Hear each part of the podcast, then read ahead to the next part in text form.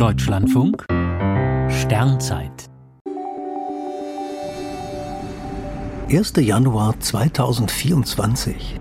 Die Weltraum-Highlights des Jahres. Was die in Mitteleuropa sichtbaren Finsternisse angeht, scheint das neue Jahr eine Wiederholung des alten zu sein. Am Morgen des 18. September ist eine ganz schwache partielle Mondfinsternis zu beobachten. Das ist bei uns schon alles. Weltweit gesehen ist die totale Sonnenfinsternis am 8. April das Highlight. Dieses Schauspiel ist von Nordamerika aus zu bestaunen. Am 21. August bedeckt der noch fast volle Mond den Ringplaneten Saturn. Mit einem Teleskop beobachtet ist das ein himmlischer Leckerbissen. Unser Nachbarplanet Venus beginnt das Jahr als Morgenstern.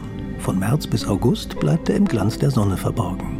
Erst zum Jahresende wird die Venus zum auffälligen Abendstern. Im zweiten Halbjahr gibt es ein Planetenfestival. Saturn erreicht im September seine beste Stellung des Jahres, Jupiter Anfang Dezember.